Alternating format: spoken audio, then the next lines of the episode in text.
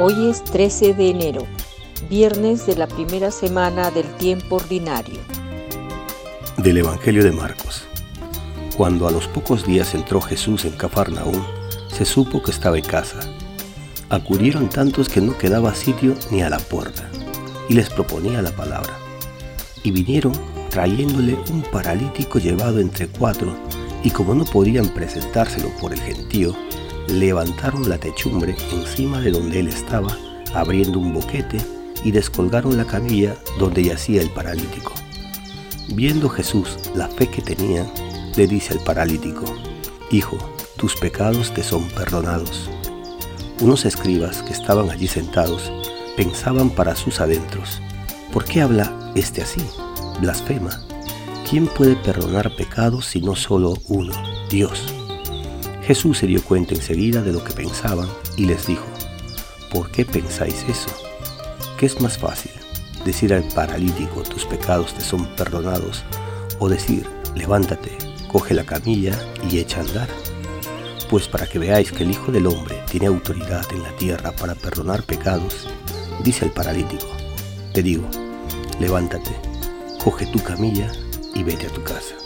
Se levantó, cogió inmediatamente la camilla y salió a la vista de todos.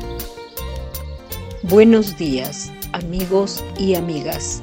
Al canto del gallo damos gracias a Dios por todas las bendiciones que nos da en este día que empezamos y nos disponemos a reflexionar sobre su palabra para que sea luz en nuestro caminar de este día. En el Evangelio de hoy contemplamos la fe de unas personas que hacen todo lo posible, como abrir un boquete en el techo, para acercar a Jesús a uno de sus amigos que se encuentra paralítico. Jesús, al ver la fe de esas personas, dice al paralítico, tus pecados te son perdonados. ¿Cuántas veces también nosotros nos hemos encontrado paralizados, abatidos, tirados, y han sido amigos quienes nos han levantado, nos han recogido y nos han hecho retomar nuestros proyectos? En la fe cristiana, todos estamos invitados a ser como esos amigos, que acercan a los suyos a Jesús, que levantan, que manifiestan el amor con que Jesús les ama. Pero también hay quienes juzgan y quieren apropiarse de lo que puede o no puede hacer Dios. No pertenezcamos a ese grupo. El poder de salvar viene de Dios y su amor es mucho más amplio que nuestras limitadas consideraciones. Pidamos al Señor su gracia para que seamos generosos en la fe, esperanza y amor y manifestemos la misericordia con que Dios misericordiosamente nos trata. Que así sea. Para reflexionar, ¿Con qué actitud contemplo las obras de Dios? ¿Le doy gracias a Dios porque es un Dios misericordioso?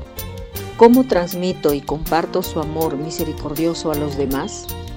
¿Es nuestra comunidad una comunidad que acoge y promueve el perdón y la misericordia?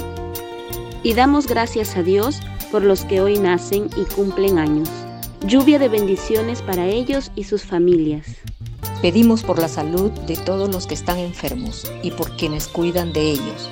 Que el Señor les dé la fortaleza, el consuelo y la salud que necesitan. Y oramos por todos los difuntos.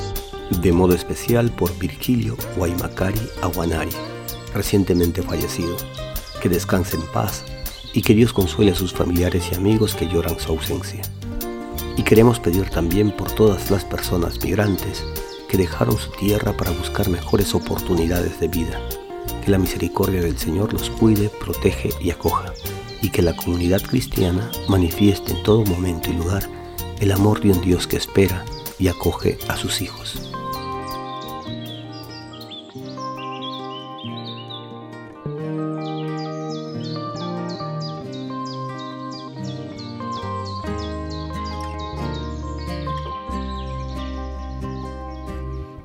está pidiendo pan, ese es mi hermano. Quien suplica libertad es mi hermana quien huye en patera del hambre y la muerte es mi madre. Mi familia es quien escucha a mi padre y ama como yo os he amado.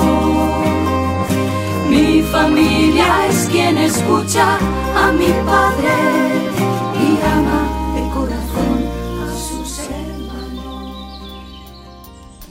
Y recibimos la bendición del Padre Isaac Pescador, jesuita, desde Valladolid, España.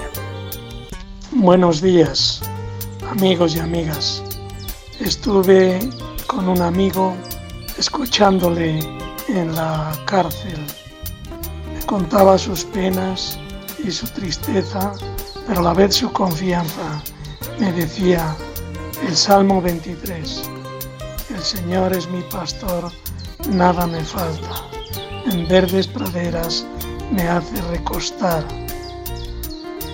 Y me contaba cómo esa confianza en el Dios de la vida, en el compañero que vive dentro de él, le sostiene y le anima para seguir viviendo. Pues eso es lo importante, que experimentemos esta presencia de Jesús, el Cristo que nos quiere y que está dentro de nosotros y nos vive y nos habita. Por eso experimentamos la bendición de Dios, Padre, Hijo y Espíritu Santo, que está en nosotros y nos acompaña siempre. Amén una producción de Alcanto del Gallo.